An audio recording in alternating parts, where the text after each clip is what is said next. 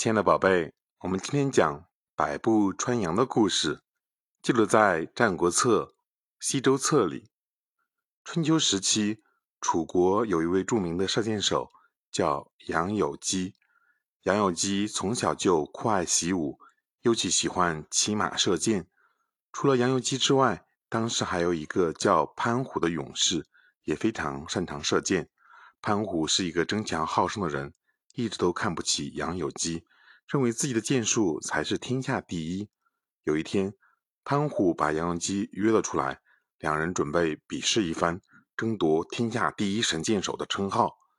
两名顶尖的射箭手比试，附近的百姓都兴奋地前去围观。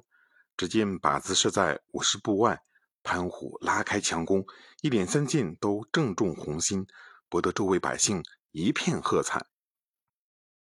潘虎得意洋洋地看着杨有基说道：“怎么样，你还要跟我比吗？”杨有基不慌不忙地说：“射中五十步之外的红心，这个目标也太近了。要比就比谁能射中百步之外的杨柳叶吧。”潘虎忍不住大笑起来，他觉得杨有基简直要把牛皮吹上天了。一百步之外的杨柳叶。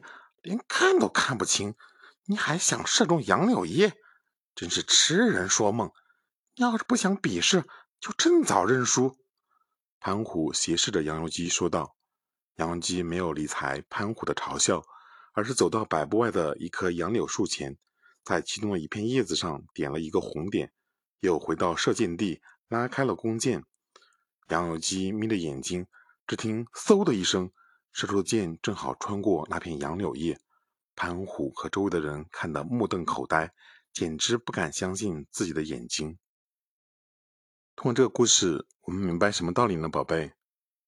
杨由基非常善于射箭，能在一百步以外射中杨柳的叶子，箭法非常高明。